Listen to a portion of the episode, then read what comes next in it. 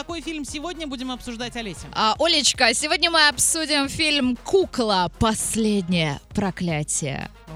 Категория 18+. И страна, что для меня очень странно, Мексика. Ты когда-нибудь смотрела мексиканские ужастики? Нет. Вот мне кажется, Мексика это что-то, Это это тропиканка, да, это вот Конечно, что-то да. оттуда, а тут ужастики. История о том, как в девочку вселяется мексиканский злобный дух. О. И есть а, парочка отзывов. А, Кукла «Последнее проклятие» понравится даже тем, кто уже высмотрел все возможные и невозможные ужастики и думает, что его уже нереально удивить. А так вот, новый фильм мало того, что основан на реальных событиях и старается следовать истории, так еще и радует своими героями, локациями и общей напряженной атмосферой. А предугадать события практически невозможно. Из каждой щели здесь так и прет ужас, и ты реально пугаешься. Вот это крутой ужастик.